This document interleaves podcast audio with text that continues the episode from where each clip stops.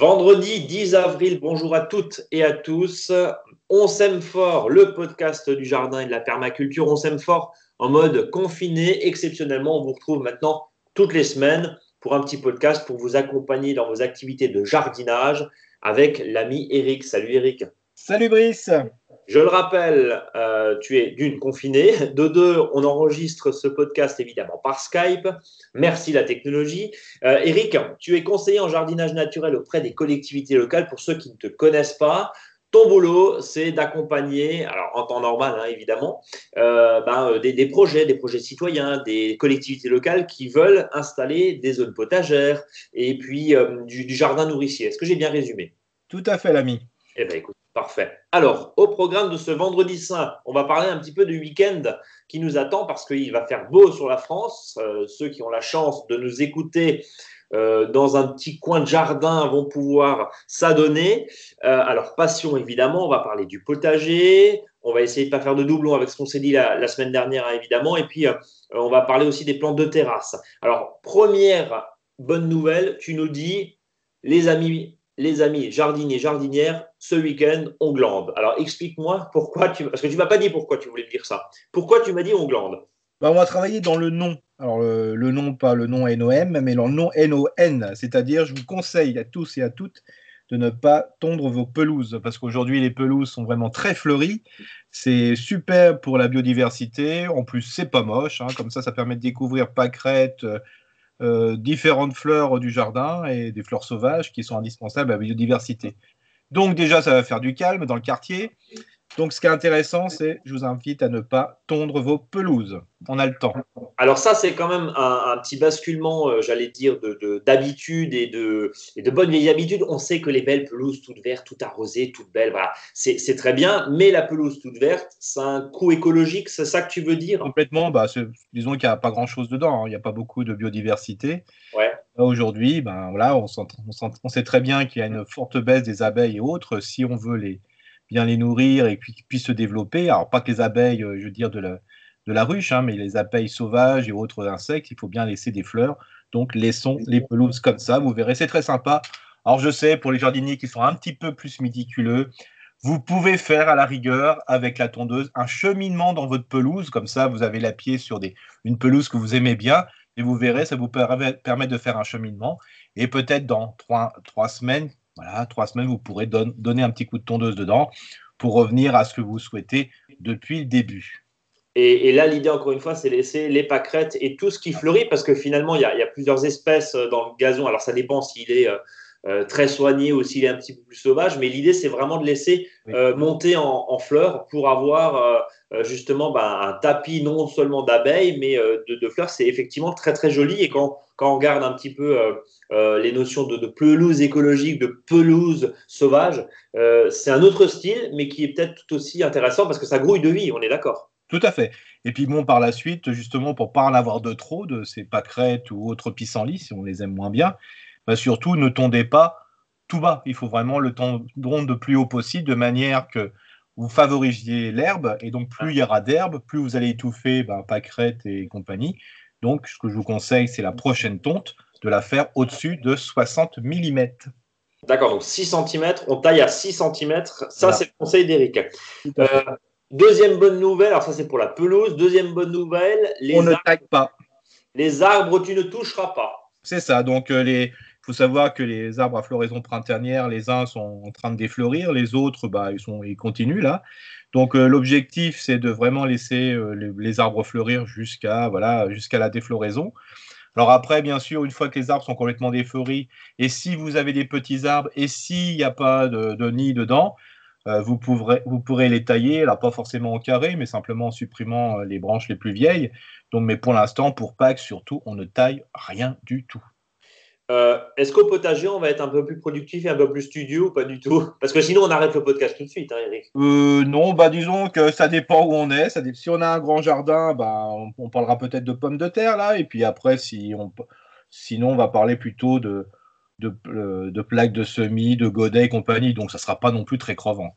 Ah bah alors justement, les patates, les pommes de terre, je sais que toi, cher ami, tu dis il faut planter les patates quand les lilas, quand les lilas sont en fleurs. C'est le cas dans une grande partie du pays. Euh, qu'est-ce qu'on y fait?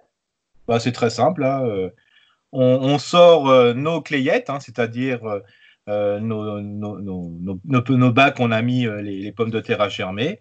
Et on, avant ça, bah, on prépare le sol, hein, c'est-à-dire qu'on fait des tranchées tous les 70 cm, 50 cm, selon les variétés de pommes de terre. On fait une tranchée de 15 cm. Il faut mieux faire des tranchées que des trous. Euh, pourquoi? Parce que la tranchée euh, permet facilement, de, quand il pleut, d'avoir vraiment de l'eau qui se mette dans l'ensemble euh, de, la tranchée qu'on avait fait auparavant. Donc, il faut mieux faire des tranchées. Hein. Et donc, après, il faut mettre les pommes de terre tous les 30-40 cm. Voilà. Ça, c'est vraiment le plus simple.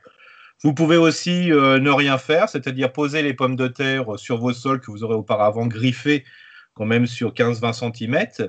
Vous posez les pommes de terre, mais bien sûr, pour pas qu'il y ait de lumière, il faut absolument les couvrir de foin donc ce qu'on appelle la culture de pommes de terre sous foin. La culture de pommes de terre sous foin, ça je connaissais pas. Euh, l'idée c'est quoi? C'est pailler avec du foin, c'est ça? C'est ça, vous mettez beaucoup de foin dessus, mais alors vraiment de grosses épaisseurs. Alors vraiment l'idéal, ça serait de mettre les pommes de terre, mettre un peu de, compost, voilà, et puis après vous couvrez de, foin dessus de manière que les pommes de terre puissent se développer sous le foin. Mais il faut vraiment en mettre 30 à 40 cm. À défaut, parce que du foin, euh, y compris en période de confinement, ça va être compliqué d'aller chez. Oui, ou de la paille, euh, voilà, des choses comme ça. Voilà. ceux qui ont récupéré de la botte de paille, euh, voilà, y a, on peut l'utiliser. Ok, donc ça c'est sur les pommes de terre. Tiens, j'ai juste une petite question, euh, un, petit flash info d'Orifort, j'allais dire. on, lit souvent que le lin est un excellent protecteur contre les, contre les dorifores, notamment sur les aubergines, sur les patates. il en pense quoi, le spécialiste que tu es? Eh ben moi je dis oui, parce que comme je dis, quand on ramasse, oui, oui, non, mais c'est vraiment bien le lin. Parce qu'il faut dire que quand on enlève le dorifort à la main, c'est plus agréable d'avoir du lin autour et ça égaye euh, notre ramassage. Donc, oui, on va semer, c'est ça On va semer à côté de ces patates. Mais ça sert à rien. Ça sert à rien. C'est simplement pour égayer le, ramassage des dorifores quand on le fait manuellement. C'est vrai. Donc, toi, tu ne crois pas tellement à ce, cet effet Non. Euh, alors, autre point, le repiquage des tomates et des aubergines. Alors, euh, tu nous disais la semaine dernière, vendredi dernier, 4-5 vraies feuilles, c'est ça? Bah, Disons déjà, s'il y a déjà les, les, deux premières vraies feuilles, ça, donne envie de, déjà de les, de les mettre. Bon, si on arrive à 4, c'est bien, mais souvent, quand c'est serré, quand c'est se met serré euh, dans les terrines, des fois, il faut mieux les enlever quand ils ont l'apparition des deux premières vraies feuilles. Donc euh, là, on y va, et puis surtout, quand on va euh, repiquer les pieds de tomates, on les repique jusque vraiment à la base des, des vraies feuilles. On profite d'enterrer au maximum la tige. Euh, pour ceux qui ont euh, des difficultés à s'approvisionner en terreau, en terre, euh, c'est quoi le conseil que tu peux donner? Bah, On peut déjà utiliser son compost. Hein, on, peut utiliser aussi les jardinières qu'on a utilisées pour les géraniums et compagnie. Ce terreau-là, bah, ça suffit bien pour un premier temps. Voilà, et puis s'il faut, bah, une terre, je dirais une terre qu'on a prélevée auprès des arbustes, au pied des arbustes, hein, pas en, en plein potager, mais au pied des arbustes où là, elle est un peu plus riche en matière organique, c'est déjà pas mal. D'accord. Donc euh, voilà, le système D, hein, le système débrouille évidemment. Euh, les aubergines, poivrons, même combat, on peut les repiquer. Même combat, oui, tout à fait. Alors je, sais que tu es des fois, tu travailles des fois avec la lune, si je puis dire. Alors si je suis euh, ta newsletter d'ailleurs, abonnez-vous, cher podcaster, hein, sur monjardinbio.com. Vous vous abonnez à la newsletter, ça se passe en bas dans, dans, le site. vous recevrez donc les conseils d'Eric. Vous avez déjà reçu les conseils d'Eric. Et tu nous dis bah, jusqu'au 12 avril, c'est-à-dire jusqu'à dimanche, on est plutôt en lune descendante donc on va pouvoir planter, c'est ça? C'est ça. Et euh, donc ça veut dire quoi? Ça, veut dire qu'on peut repiquer là plutôt ce week-end et puis ce qui est euh, semis, notamment des courges, c'est à partir du lundi 13 C'est ça, voilà. On est plutôt en période de semis à partir de voilà de à partir du 14. Là, c'est vraiment parce que le, 13 c'est le jour de Pâques, c'est une journée en principe où on ne travaille pas du tout. C'est même euh, il y a un nœud lunaire. Donc en, été, on laisse tranquille le dimanche pour commencer, le lundi, pardon, pour commencer le 14. Le 14. Donc, mardi 14, on se lâche sur la courge. Voilà. Mais bon, il faut aussi savoir que si on n'a pas le temps, bon, même si ce n'est pas les périodes d'Iliade, vous pouvez repiquer après, euh, vous pouvez repiquer euh, mardi, mercredi. Hein. Il n'y a pas quand même de, gros soucis. Ouais, sachant qu'il faut grosso modo quoi, 15 jours, 3 semaines avant. Et en général, on met, ne on met pas ces courges, en tout cas au nord de la Loire, tu es, d'accord, on ne met pas les courges en pleine terre avant début mai. C'est ça, complètement. Euh, autre point, je t'avais posé une question euh, l'autre jour, euh, pour le coup, par, euh, par SMS, où j'avais un souci et tu m'as répondu. Et alors, je pense que c'est intéressant de faire partager ça à nos, à nos auditeurs. c'est le paillage des fraises. Encore une fois, on a des gros soucis puisque ça va être compliqué de trouver de la paille quand on n'a pas un, agriculteur à côté dans le village. Et encore une fois, il est vraiment conseillé de rester bien chez soi euh, pour éviter tout contact humain. Euh, comment je peux faire pour pailler? Parce que là, ça va commencer évidemment à, fleurir. il va y avoir de la mauvaise herbe, comme on dit, qui va pousser entre mes, entre mes fraises. Donc, qu'est-ce que je peux mettre comme paillage sur mes fraises? Alors là, on peut vraiment utiliser euh, bah, le déchet qu'on a dans son jardin, le déchet du moment. Alors ça peut être aussi les aiguilles de pin et de sapin, hein, si vous avez ce type d'aménagement de bosquet dans votre jardin. Il n'y a pas de risque d'acidifier, pardon euh, Eric, il n'y a pas de risque d'acidifier non? Non plus d'un même à un centimètre, voire un peu plus, il n'y a aucun souci. Hein, c'est vraiment très très bon. Et en plus, c'est un paillage qui est vraiment intéressant parce que les, vraiment les limaces ne l'aiment pas parce que leur déplacement est, compliqué sur, le, sur les aiguilles de pin et de sapin. Ça peut être aussi un petit peu dans des endroits, il y en a qui, qui râlent là parce qu'ils ont plein de mousse et de bourre de gazon là. Euh, et ils savent pas quoi en faire, bah, ça aussi c'est excellent pour les, fraises. Hein. donc ça c'est vraiment utiliser ce qu'on a euh, sur place, hein. c'est vraiment le top.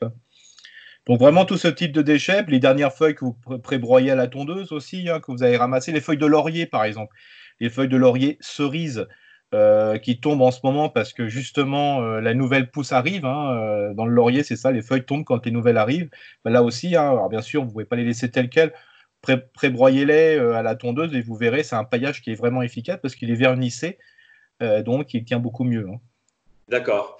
Donc, on, peut, euh, encore une fois, avec le déchet du moment, et ce qui est intéressant là, c'est vraiment les, aiguilles de sapin. Moi, je pensais que c'était vraiment euh, que ça devait partir à la poubelle, si je puis dire, au mm. fond du jardin, parce que c'était pas, euh, comment dire, c'était pas assez noble, je dirais, pour un, pour un paillage. Au contraire, les aiguilles de pin sur de la fraise, ça peut le faire. Donc voilà, ça, c'est une, très bonne idée. Et de toute façon, le meilleur des paillages, c'est le mélange. Hein. Si vous avez des aiguilles de pin, des feuilles de laurier, de la bourre, vous mélangez tout ça, bien sûr, c'est le top du top. Hein.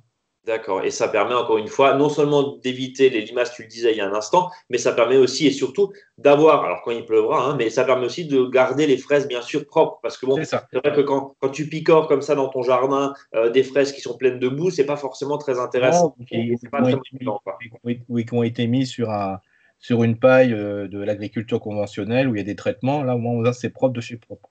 Oui, c'est pas ce que tu conseilles, euh, effectivement. Et encore pire, un, film en, plastique euh, noir, ça, on n'aime pas du tout et je te, je te connais bien. Euh, on, arrive, bon, on arrive tout doucement, on part, du, j'allais dire, du potager, on va aller peut-être sur les, les massifs, les terrasses, les plantes de terrasse. On peut les sortir, là, il n'y a, a, plus tellement de risque de gel, même si les cinq gars ne sont pas passés. Oui, alors disons que voilà, on peut commencer à sortir ces plantes. Bien sûr, il faut les rentrer le soir. Et d'ailleurs, c'est valable aussi pour ceux qui ont fait des, semis à l'intérieur de tomates, de, courgettes et compagnie. Ce que je vous invite, c'est toute la, toute la journée, de, voilà, du matin jusqu'au soir, de laisser vraiment les plantes dehors. Hein. Euh, ça leur donnera un petit coup de fouet. Il n'y a pas mieux comme lumière que la lumière directe hein, et le soleil direct. Alors faites attention, arrosez vos plantes avant parce que souvent, bah, en une journée, c'est vite desséché. Surtout qu'il arrive que dans les godets, il n'y a pas assez de compost ou de terreau. Donc là, je vous invite aussi à compléter vos godets en, mettant jusqu'à un centimètre du bord euh, euh, du terreau, parce que souvent le, compost est assez. Mais là, je vous invite vraiment à tout sortir, bien sûr. N'oubliez pas de les rentrer ou, vu les températures qu'il va y avoir, qui sont vraiment pas trop basses, mettez un voile au moins dessus le soir avant d'aller vous coucher. Donc, si ta terrasse, elle est abritée, là, il n'y a pas de risque de gel, il n'y a pas de risque d'un la nuit, euh, Eric.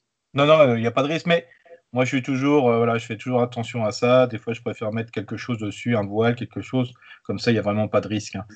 Mais surtout, euh, le gros souci, ça, c'est le dessèchement. On peut vite les oublier pendant 2-3 jours et puis on dit Ah, ben c'est voilà, les, les, plantes commencent à verser, commencent à, voilà, à faire une mauvaise mine mais euh, c'est souvent un problème d'eau. Donc là, il faut allez-y, arroser, arroser, arroser. Arroser, arroser, arroser. Euh, dernier point, on, va terminer ce podcast en allant au verger. Alors encore une fois, on ne le répétera jamais assez. Ce podcast est ouvert à tous. Quand on dit verger, c'est même si vous avez un pommier dans votre petit carré euh, de lopin de terre, on est d'accord. C'est euh, voilà, quand diverger, c'est tout ce qui est pommes, poires, euh, coin, quetch, cerises, etc. C'est pas forcément des très grands arbres, c'est pas forcément une culture de 15 arbres fruitiers, mais c'est voilà la, famille. Donc encore une fois, tu nous parlais de greffage la semaine dernière et t'en parlais d'ailleurs dans ta newsletter, Eric. ça consiste en quoi et est-ce que moi très simplement je peux faire du greffage et, ça me sert à quoi finalement? Bah, disons que le particulier, s'il n'a pas été voir un cours de greffage avec les associations d'arboriculteurs euh, qu'on a dans nombreuses, nombreux secteurs, c'est très compliqué de faire du greffage. Donc c'est pas ouvert à tout le monde, clairement. Non, il faut voilà, bon, il y a des bons tutos sur euh, sur internet, mais déjà il faut avoir un bel outil, hein, c'est-à-dire qui est bien affûté, et puis en plus il faut avoir du matériel, c'est-à-dire quand on fait du greffage, c'est d'avoir des, des greffons qu'on a prélevés en décembre, donc maintenant on peut plus le faire. Euh, sur des arbres, par exemple un pommier qu'on aime bien, pour regreffer sur un autre pommier, euh, voilà qu'on on aimait un peu moins bien, donc on change la variété.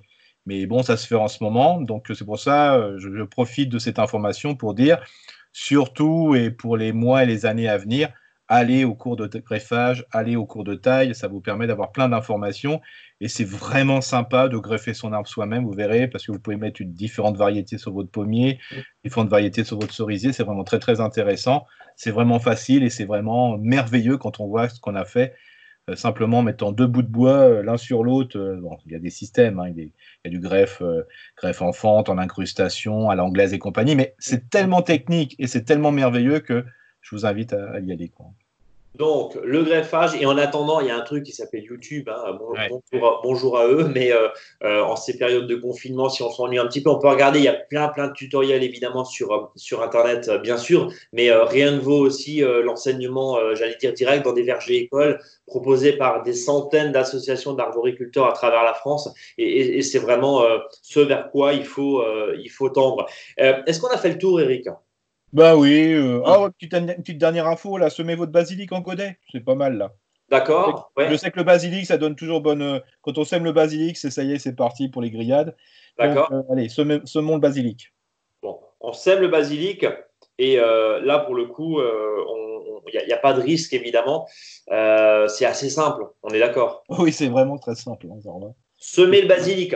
J'ai deux messages et je veux terminer ce, podcast euh, de ce vendredi saint avec euh, deux messages. Le premier, c'est merci de nous écouter. Alors évidemment, euh, confinement oblige, euh, il y a de plus en plus de personnes qui nous écoutent et ça nous fait vraiment chaud au cœur. N'hésitez pas à nous laisser une note ou à nous laisser vos commentaires, vos avis, ça nous fait vraiment plaisir et puis ça nous fait aussi remonter un certain nombre d'informations.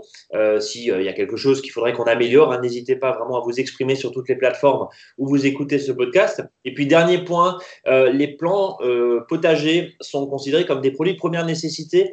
Il y a d'énormes quantités de plants potagers à chercher à venir acheter chez les pépiniéristes, chez les horticulteurs. Ils ont besoin de vous, ils ont besoin de nous. Alors nous, monjardinbio.com, bien sûr, on continue à vendre, on continue à expédier, mais on ne fait pas de plan potager. Et, vraiment, c'est un, message, je pense qu'Eric, tu te rejoins, et, tu te moi là-dessus. Contactez-les, encore une fois, dans le respect strict des mesures barrières, mais euh, il y a beaucoup d'horticulteurs et de pépiniéristes qui proposent des drives notamment. Envoyez-leur un mail, passez un coup de téléphone pour commander. Alors, les plants de tomates, c'est un peu tôt, mais, mais euh, voilà, euh, des aromatiques, euh, des plants de salade, ça permet vraiment euh, à eux de, de, de pouvoir euh, s'en sortir tant bien que mal parce que la crise est ô combien importante. Oui, Eric. Ce qui est important aussi, c'est pas forcément d'acheter les plants dans les grandes surfaces traditionnelles. C'est ça. Voilà, parce que là, il y en a plein partout. Donc déjà, c'était un peu un scandale qu'ils puissent encore en vendre. Bon, ça, me, ça c'est mes propos. Mais je veux dire, allons vers les horticulteurs, hein, parce que là, ils ont vraiment besoin de vous. Ils ont vraiment besoin de vous. Alors, euh, visiblement, normalement, l'arrêté couvre uniquement les plants potagers, non pas les plants d'ornement. Bon, euh, on va voir si, si, ça évolue, mais, mais nous, par exemple, ici en Alsace, c'est des millions de géraniums, très clairement, qui sont euh, voués à, à, aller à la poubelle s'il euh, s'il n'y a pas de vent. Eric, je te souhaite un bon week-end. Bah, écoute, J'allais dire au chaud chez soi, mais plutôt au frais chez soi. Ouais, et puis j'ai mon, mon petit panier pour chercher mes œufs. Hein. Euh, merci infiniment pour ce podcast et puis je te souhaite, euh, je te souhaite un bon week-end. N'hésitez pas à lire Eric encore une fois dans la newsletter. Abonnez-vous, monjardinbio.com. Abonnez-vous, il y, y, a plein de conseils. La newsletter est gratuite, elle est tous les vendredis. Euh, vous vous désabonnez si vous n'avez plus envie de nous lire, mais en tout cas, voilà, ça permet aussi de s'évader. Et puis le jardin. Tiens, termine-nous avec un petit, avec un petit dicton. Toi. Je les aime bien. Ah, le, le dicton? Ouais. Je veux dire, justement, je parlais du, du persil avec persil, le jardinier en mitouflé est plus blanc que blanc. Oh, ça, ça me fait penser à une vieille pub. C'était l'idée, c'est ça? C'était ça. Bon, bah, c'est réussi en tout cas. Bon, merci Eric. À bientôt. À la prochaine.